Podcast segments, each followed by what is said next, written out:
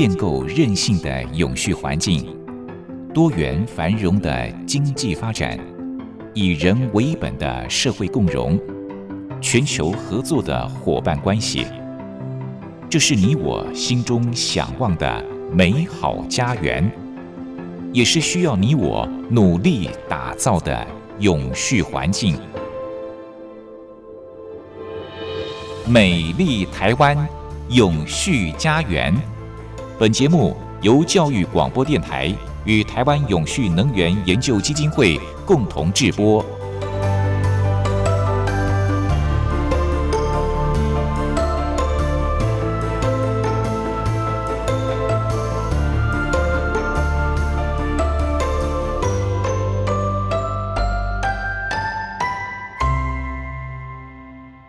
听众朋友，您好，欢迎您再度按时收听《美丽台湾永续家园》，我是节目主持人朱琳。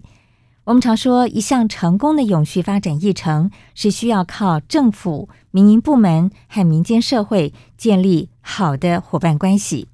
那么，这些包容性伙伴关系基于原则跟价值观、共同的愿景和目标，把人民和地球放在中心位置。不管在全球层面、国家层面，或者是地方层面，这些包容性伙伴关系都是不可或缺的。特别是开发中国家的关键部会，需要包括外国直接投资，或者是内在的长期投资，其中包含永续能源、基础设施和运输，以及资讯和通讯技术。今天在节目当中，我们将和大家谈谈联合国永续发展目标的第十七项。建立全球伙伴关系。我们邀请到的主讲人是台湾永续能源研究基金会的董事长，同时也是中华民国无任所大使的简佑新博士。董事长您好。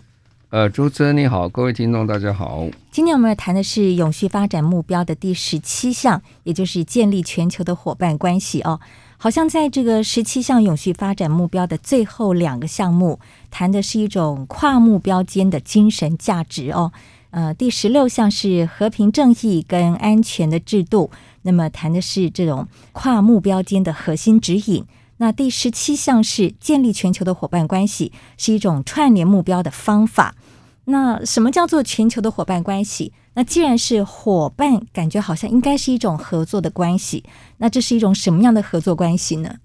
好，这个第十七项啊，如果你看跟前面的十六项比较起来。好像乍听之下跟永续关系比较少一点。对，啊，他说伙伴关系，嗯，其实这是有来由的了哈。本来在公元两千年的时候，这个哦有个千禧年永续计划，也是联合国提出来，就是十七项现在的这个呃永续发展目标的前身呐。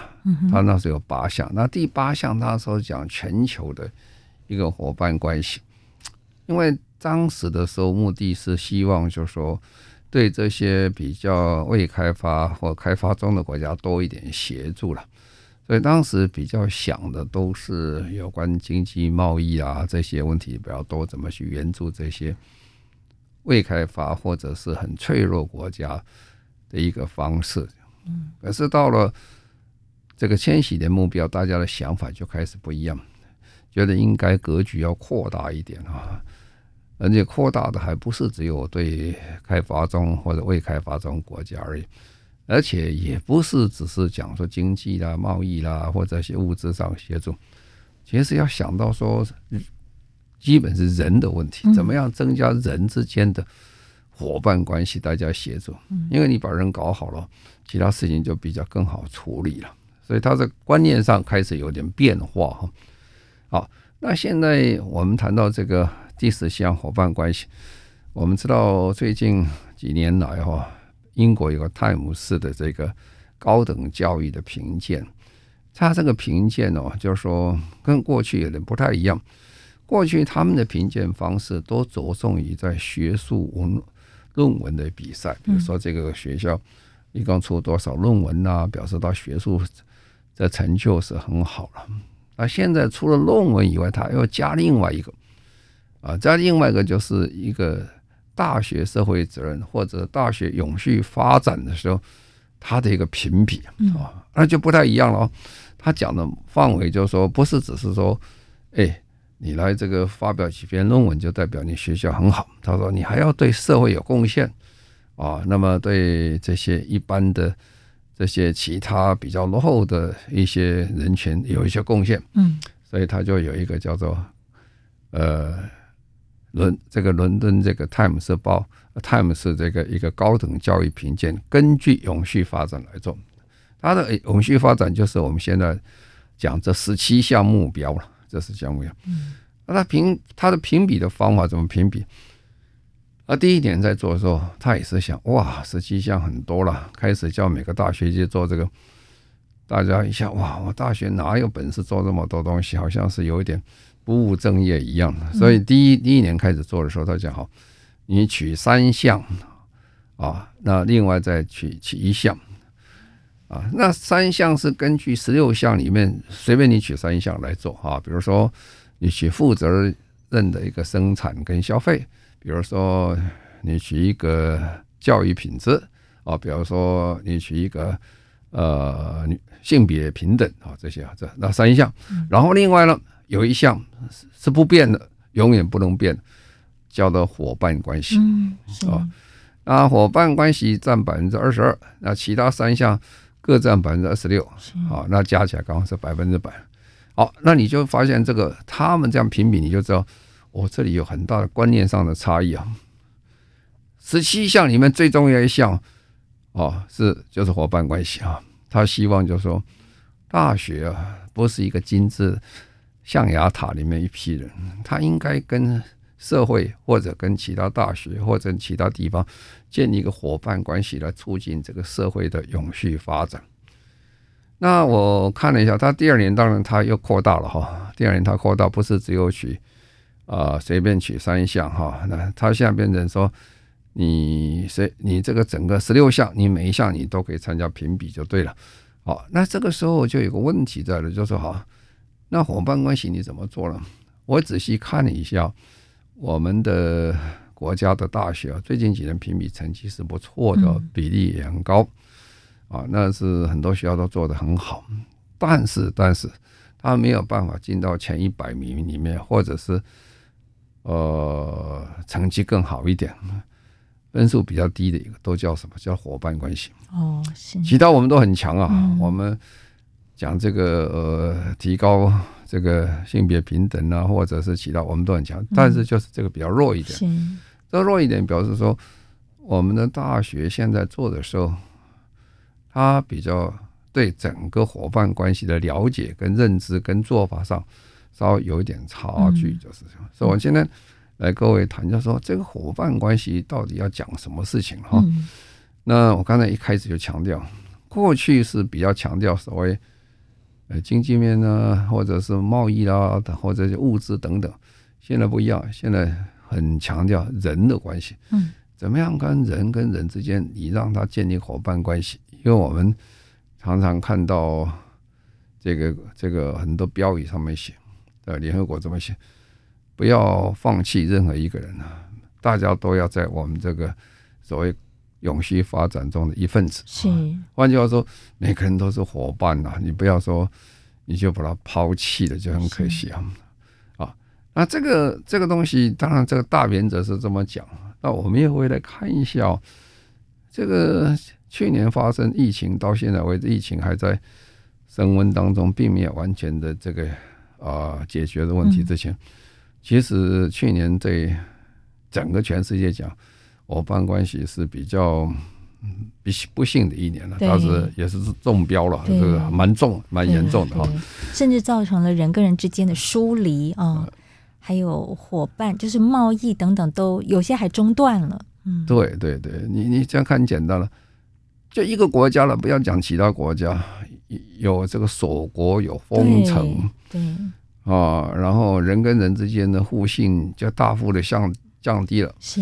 我也不晓得你有没有得病，你也不晓得我有没有病啊！我自己也不知道我得病啊，这个很复杂的，因为实际上也没有人晓得，也没有去呃全部筛检之前搞不清谁有病，所以大家对人与人之间问题很多。然后呢，这个因为这样生产就开始出问题了啊！生产出问题以后，各国的物资有些就缺乏了哈，那么生产的东西呃价值当然是升高，但是稀有性增加以后，它的售价增加很多了哈。那你可以看呃最近这个全世界的状况，你看看股票市场最清楚了。股票市场本来有一个有几有几只股啊，本来这从来都是价价钱好不到哪儿去了，因为最近几年呢。航运不太景气嘛，是吧？哇，突然之间哦，海运股好的不得了啊，涨了五倍八倍的这么多上去，为什么？因为很多地方不能生产，不能生产以后，呃，他就要买其他地方了，所以就变成运输的需求增加很多啊，增加更不方便的船只不太够，嗯，货柜也不太够，这两个不够之下就涨了很多，嗯，所以你大概看到这个整个疫情之后的世界。是不太相同的哈，那糟糕的就是很多国家开始出口减少了啊，出口减少以后，当然啊经济就不会好嘛。那那很多地方本来接受外援的地方，大家也没能力再去给给他给他援助，嗯，所以你看起来就说去年的状况跟今年上半年讲起来，呃，全世界在这个伙伴关系上。其实是有一点呃倒退后退的一些。是，本来我们期待疫苗的研发能够减缓这个疫情，但是我们发现事与愿违哦。现在巴西啦，或者是尤其是印度，疫情还是非常非常严峻，甚至还不断的升温，真的是让人非常担心。那当然，董事长提到说，这样的疫情呢，也会影响到了伙伴关系的建立。好，我们先休息一下，听一段音乐。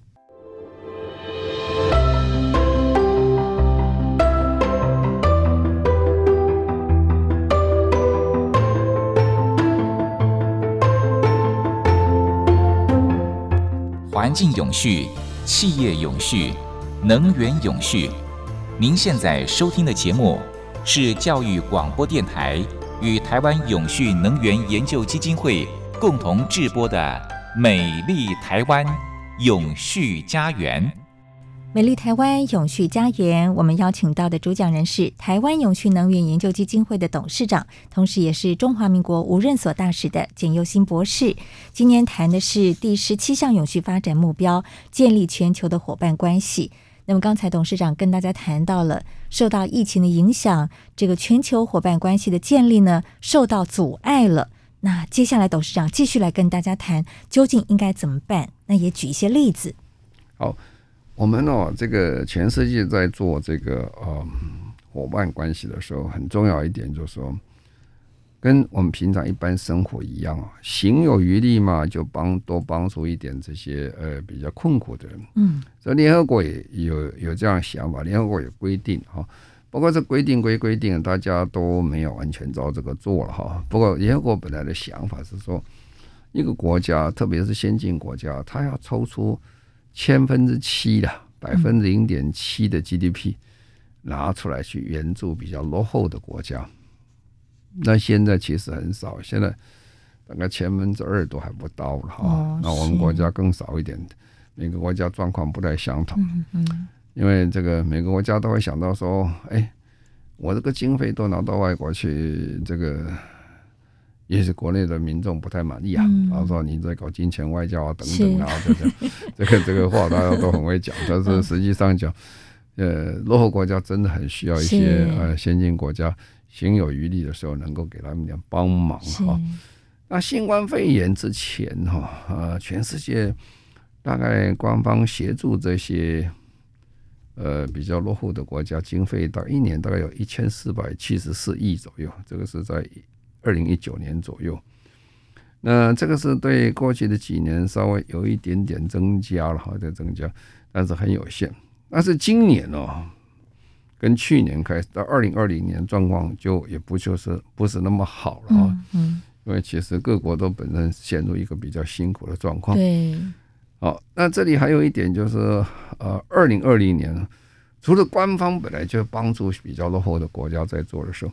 那我们很多企业界哈，他也会到国外去投资了。嗯，那照联合国的预测了，大概是这样哈。嗯，这个最后的数字没有出来，它是全球对这些国家外面的投资，它它下降大概会高达百分之四十了。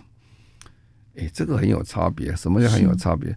你本来官方的这个资源就是不多了，可是民间的钱很多啊，民间的预算很多，他去支持它降低很多了哈。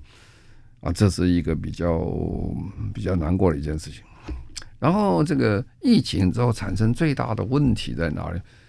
其实影响台湾也很大了哈，嗯、就是说外劳的问题。嗯，对。现在全世界哦，靠外劳在过日子的国家是非常多了。像我们的邻居呃菲律宾，菲律宾是很有名的，在全世界的地方，呃家庭的这些呃帮佣很多是菲律宾人。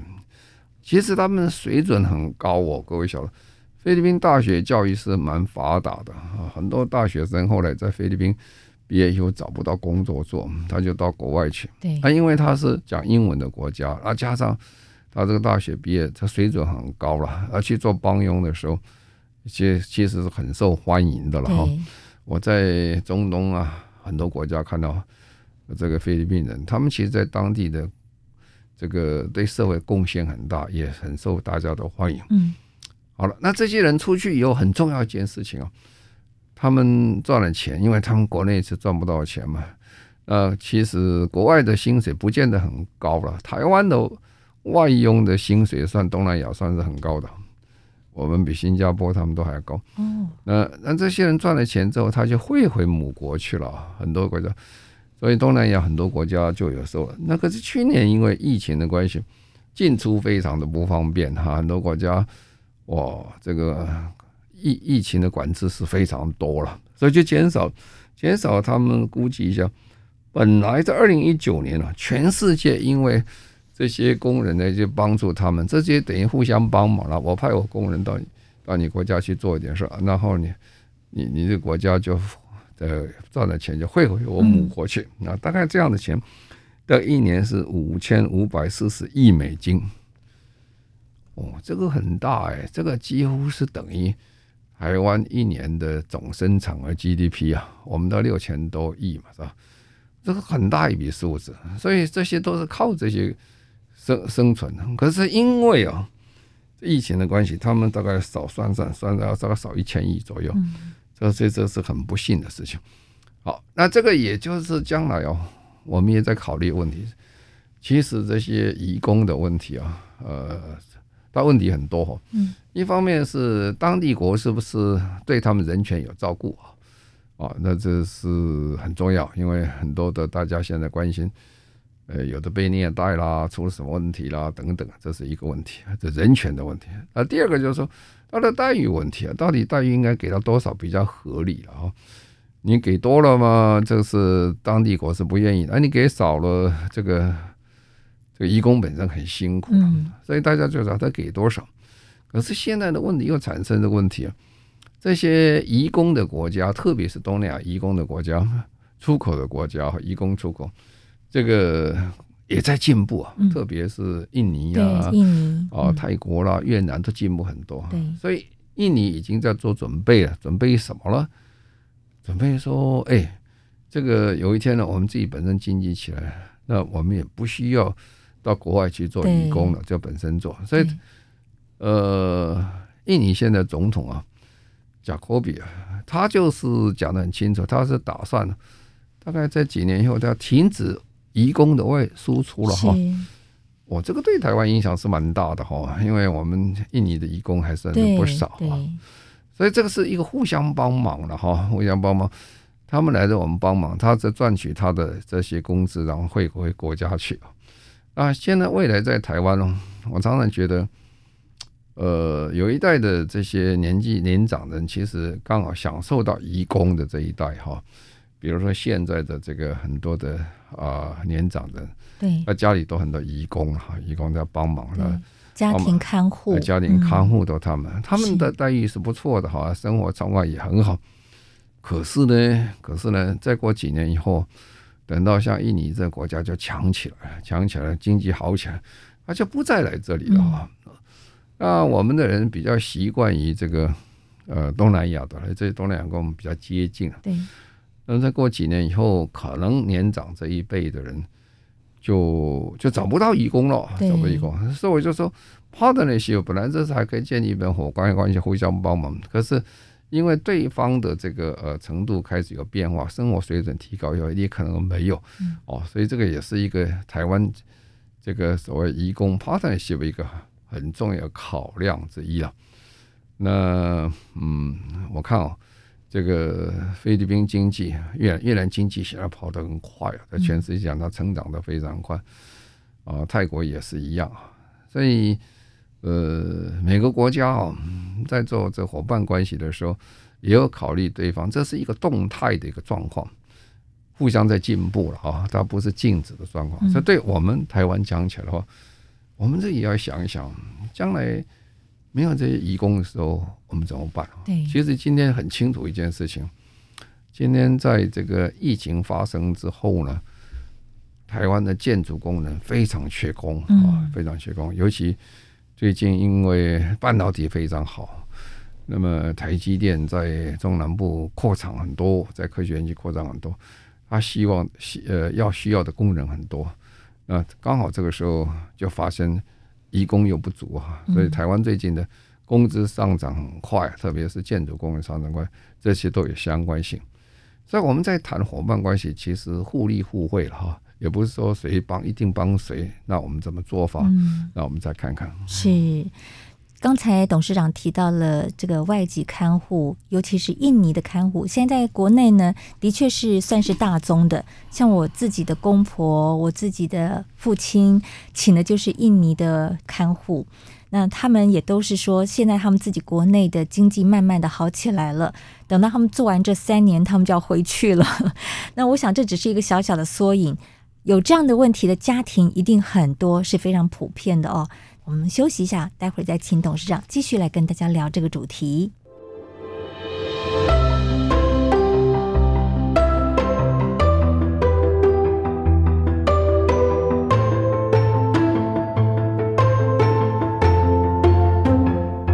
环境永续、企业永续、能源永续。您现在收听的节目是教育广播电台与台湾永续能源研究基金会。共同制播的《美丽台湾永续家园》，美丽台湾永续家园。我们节目陪伴您的时间，在周六早上十一点零五分，邀请到的主讲人是台湾永续能源研究基金会的董事长，也是中华民国无任所大使的简佑新博士。今天谈的是永续发展目标的第十七项：建立全球伙伴关系。因为受到了新冠肺炎疫情的影响，现在很多的公司行号、企业或者是公家单位都采取居家上班的方式哦。那也有很多人就干脆不出门了，直接网络购物，这也造就了网购非常的盛行。那么互联网呢，现在对于很多的日常活动是必不可少的。不过您知道吗？其实，在全世界还是有大约一半的人口是没有联网的。那么这也影响到了全球伙伴关系的建立。接下来，董事长就要跟大家谈谈互联网的问题。好，伙伴关系哦，我一开始讲伙伴关系最主要还是谈的人的问题啊。对，过去早期的时候是还谈的物质等等，但是后来想一想，其实最终也要回归是人的问题。那人人的问题就是，那人的互相连通非常重要了哈。我们要帮助大家可以把它。联合在一起，把人互相有沟通。好，那现在的世界里面，沟通最方便的方法就是用智慧，呃，智慧通讯啊，用手机啦，或用电脑等等的。那个是差的很多啊。你你给一些人呢，稍微好一点的这个设备，会改变他的生活非常多了。那现在如果我们看全世界讲公平，公平，公平。那如果天生下来最不公平的事情之一啊，如果你生在富裕的国家里面啊，你拿手机根本很正常，你那个丢掉几个手机，你还有手机，手机很多，但是在很多国家连手机都没有啊，那那通讯就很困难，跟人人之间的来往就很难做了，那你怎么跟那些伙伴关系都建立不起来？嗯，所以这个联合国在讲这个事情的时候，他就把这个。呃，伙伴关系里面很重要一个，去查一查，说他有没有办法建立伙伴关系的基本工具啊？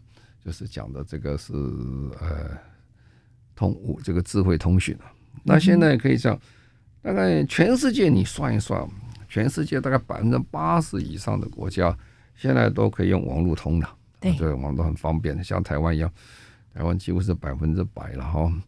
很多人有时候还有两个手机啊，那各种方式都很方便，到哪里都通啊。跑到玉山顶上，我们的这个中华电信做的很好，你也可以听到这个收收到很多消息啊。所以你在。在那个荒山僻野，你可以知道天下事，很好，这很好。那大概是，如果是整个发展中国家的人上网多少，只有百分之四十五，那就一半。发展中国家就比较辛苦了。嗯、那再来就是说，最不发达国家只有两层了，只有两层。那些两层人其实是控制那个国家很多的这些资讯，嗯，本身也是他资讯财啊，然后做其他的用途等等哈。哦，你就发现，就是说我这里这样的差别啊，所以联合国很关心这个事情。如果想要达到真正大家能够有伙伴关系的时候，你先要通这些所有资讯啊，通了所有资讯以后，你才有可能做这件事情。嗯，你可以改变很多了。有时候我们看到有一些照片，你会觉得，哎呀，这个是真有趣哦。这个有时候世界进步的很快。你看哦，那个非洲很多茅草屋，嗯。这不起眼的茅草屋，那茅草屋的中间呢，突然挂一个这个呃太阳能发电板啊，对啊，然后呢，你就知道说，它不是只是为了这个灯光或者是电的问题，最主要是还是为了这个手机的问题，嗯，因为这个呃互联网的问题，因为他们都知道，假如我们不能够提供很好的互联网的话。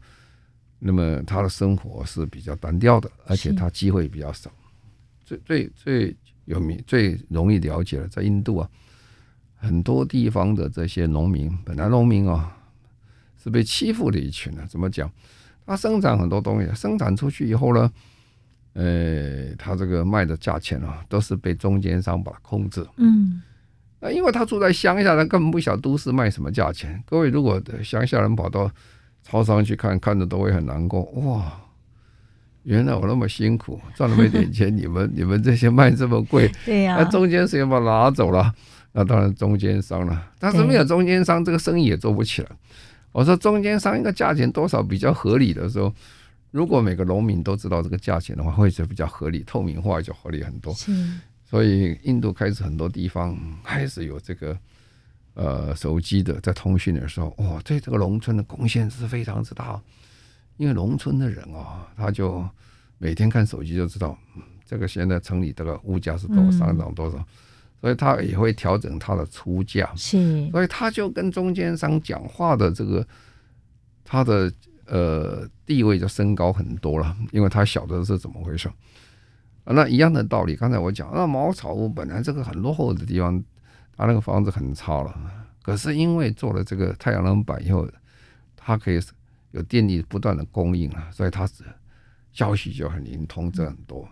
这也就是说，我们在做永续发展的时候，很多国家去帮助非洲国家的时候，第一个他们要需要一个呃手机啊，手机是必须的，但是手机一天一电一定是没有的嘛哈，所以就做了很多的太阳能板，太阳能板呢。呃，白天呃这灌灌满了电存在里，晚上回去它插电就有电了。还有什么就把房间照明的非常好，所以它改变他生活很多。所以联合国对这个事情是很关心的，关心什么事情？互联网列入他们非常重要的统计啊。说到底，这个国家发不发达，做什么东西，我们要协助他们。互联网不不好的国家，那个国家的伙伴关系做不太起来，为什么？你很难跟他联系啊。啊，所以是刚才讲这个为什么？而这个联合国为什么去谈？把这个东西不是谈在其他的经济啊或者工业部门，而谈在这里呢？它问题就在这个地方。嗯、那所以现在，呃，整个在非洲的地方，很多地方逐渐，特别是撒哈拉沙漠以南的地方，他们成长的很快啊，增加他们通讯。好了，那联合国要想一个问题啊，什么问题呢？其实这些国家因为比较很落后的国家啊。那么他们的这个整个资料是不完整的。嗯，什么叫资料不完整呢？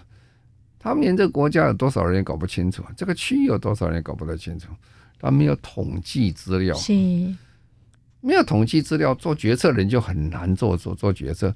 我到底要多少资源给这个地方？我连人多少都搞不清楚。他们是不是比较没有做人口普查？嗯、对，你现在讲的非常有道理。像这些国家其实都没有什么人口普查，这是我看来我现在讲的是最最不开发的国家，嗯、所谓脆弱型的国家，它什么都没有。所以联合国在补助的时候，就变成说哦，这边这很重要一个项目的补助款啊，你要给他钱啊，他才能去做统计啊，啊，这个统计从最基本的统计开始，哎，我到底有多少人啊？那我需要什么了？哦，在台湾这些都是很正常嘛，因为台湾不需要统计的啦，因为其实天天都在统计了，你根本随时都知道我们人口多少，每天跳一个加一个人，你就马上就知道有多少人。啊，那这个区域需要什么都非常的清楚，所以联合国这个钱哦是不多哈，大概一年五亿左右，就分配给这些很多比较落后国家，先让他们了解自己，了解自己以后呢，我们就很容易比较做他跟他有合作的伙伴关系出来，因为我们知道，哎，我们要到底要做什么事情啊？啊，那做完你才知道说，哎，这是有效还没有效？嗯，啊，所以我们在台湾是比较习惯于说。呃，你天生都有嘛，你什么都有，你不会觉得那个很重要。但是刚才讲，连统计的钱都没有哈，这是很辛苦了啊。所以我就说，在过去的几年，联合国在这一方面其实他也下了不少功夫做的工作。是，好像联合国也跟非洲国家建立一些海底电缆，也是希望能够完整这样的互联网，对不对？帮助他们进步，让他们能够跟外界有更多的通讯。是这样子，对不对？对对，现在说是全世界大部分的地方都有很好的海上的电缆在通哈。是。那现在非洲正在做一个环非洲整个大陆一个大的这个海上这个电网，这个通讯网，那现在正在进行中。这个做完以后是全世界最大的、最长的一个。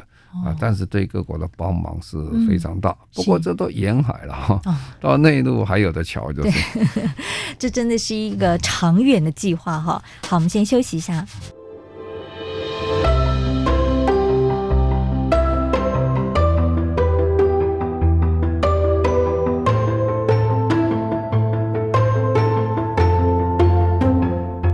环境永续，企业永续，能源永续。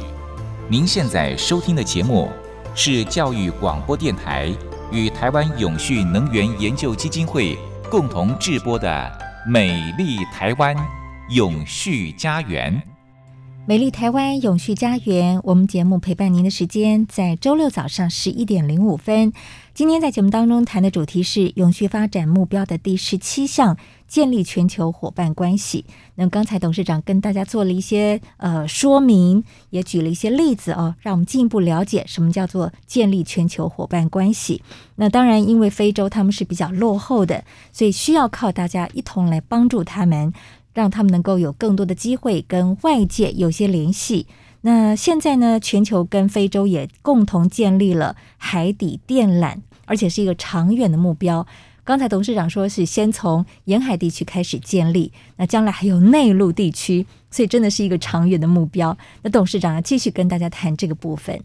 这个跟外界接触啊，是所有建立伙伴关系的第一个先决条件，否则你怎么可能跟他合作啊？他也不了解你，你也不了解他。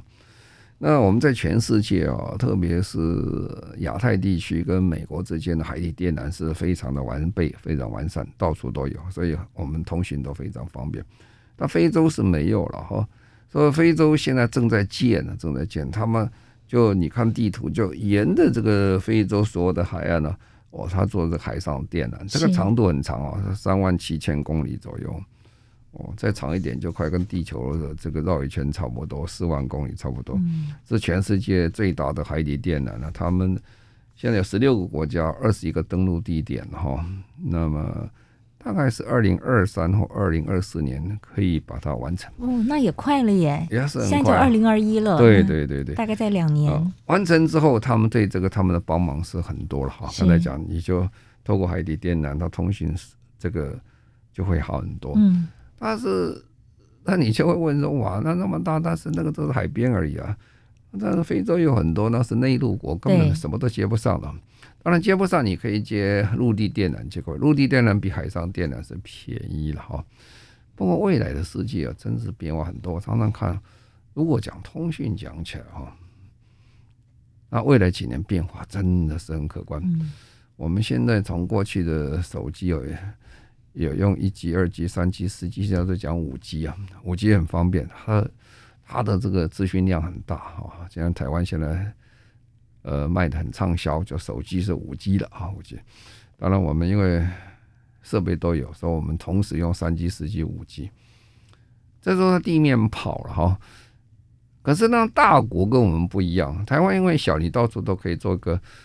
呃，基地台啊，那你碰到一个美国啦，或中国啦，或欧洲很多大国，哎呀，非洲很多大国，内陆国就很不方便啊。所以现在刚好在发六 G 啊，在发展六 G 啊，六 G 对我们讲起来是很遥远，不过来的也很快了哈。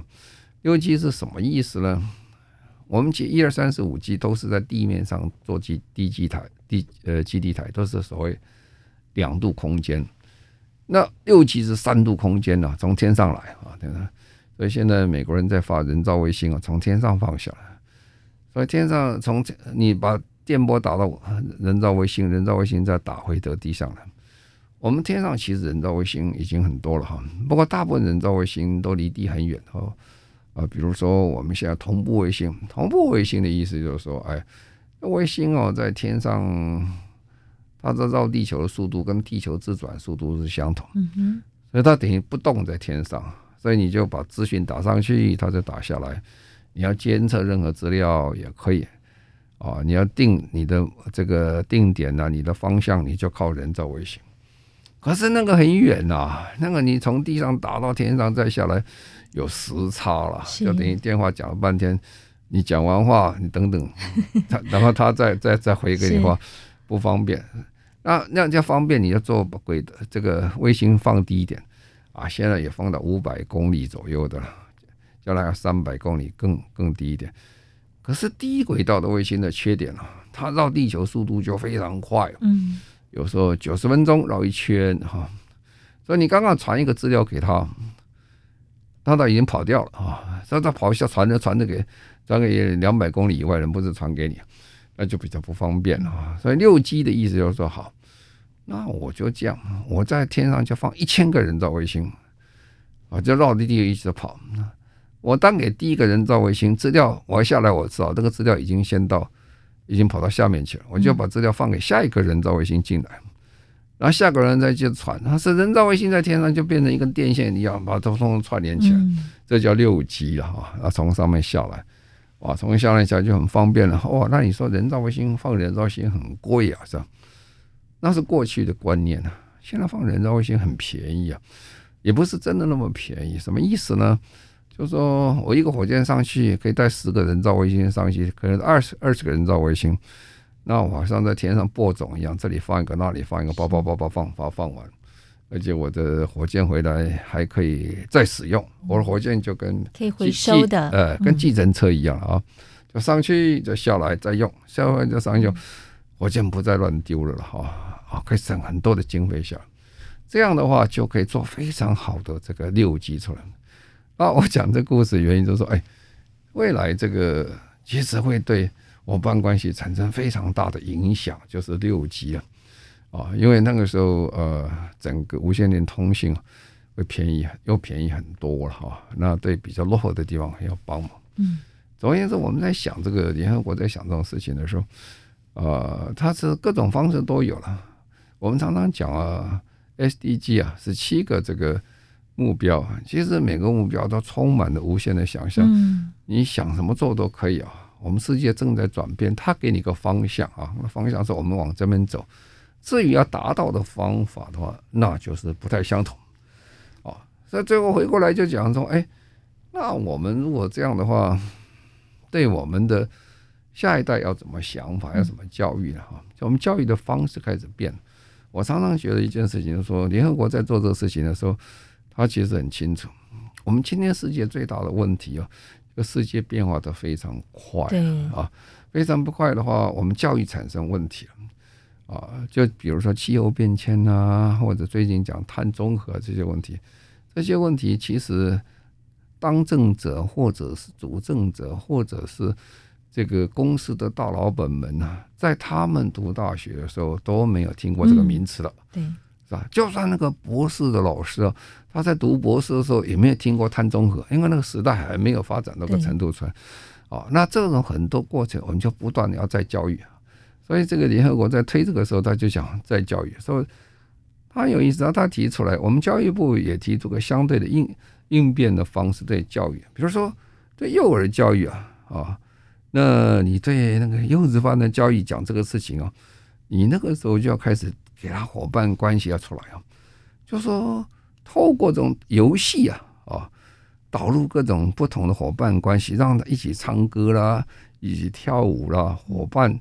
这个接触中啊，了解组织建一个小组织状况，产生对这个呃社交跟这个他们的情感上的交流，嗯，就是跟同学之间。这是幼儿一般的，幼儿班这个。那小学呢？小学就要让小学生用团队的观念去做小型项目啊，小小的一个 project 来做哦，大家一起来做啊，不要说一个人做。我们过去的教育通常都是，哎呀，考试大家考考了谁最好，啊，那个考一百分，考第一名，对，那个人很好。不过有时候一般你发现，那个第一个最好的人，他的个性跟他的人际关系不太不是很好，因为他每天都独自在那边念书，根本就不来往。那这个不是一个建立伙伴关系很好的方式哦。所以小学教育的时候，就多做一点有关所谓的这个小型项目，一种 project 一个方式来做。那中学的时候，那就我们叫中学生哦。啊，中学生其实他青春期成长很快，他在世界充满了很多好奇，也充满很多不满啊。所以就要让他了解什么叫做不平等，什么叫贫穷，什么叫环境恶劣，什么叫促进伙伴关系啊。这个学校就开始教这个东西，他就有个概念想这些问题啊。所以很多东西我们在想伙伴关系等等。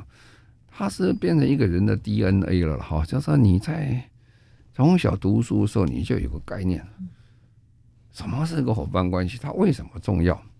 哪些是伙伴关系谈的事情？我怎么跟我这些同学合起来可以办一件事情，而不是每件事情都是我一个人办哈，这大家一起来办。这就是我们在了解伙伴关系之后，呃，在教育上我们如何来做。是，我想不是每个人都能够做到，有一天可以去帮助国际、帮助国外的人啊。但是呢，每个人如果说能够先经营自己跟身边的邻居、朋友之间的关系，建立一种伙伴关系，我想这就是一种扎根的工作，对不对？从小就开始，对，所以现在学校有好多的交报告都是要同学之间互相合作完成的，不是一个人单打独斗的。我想这就是一种伙伴关系的建立。好，今天在节目当中呢，谈到的是第十七项永续发展目标，建立全球伙伴关系。谢谢董事长。好，谢谢各位，再见。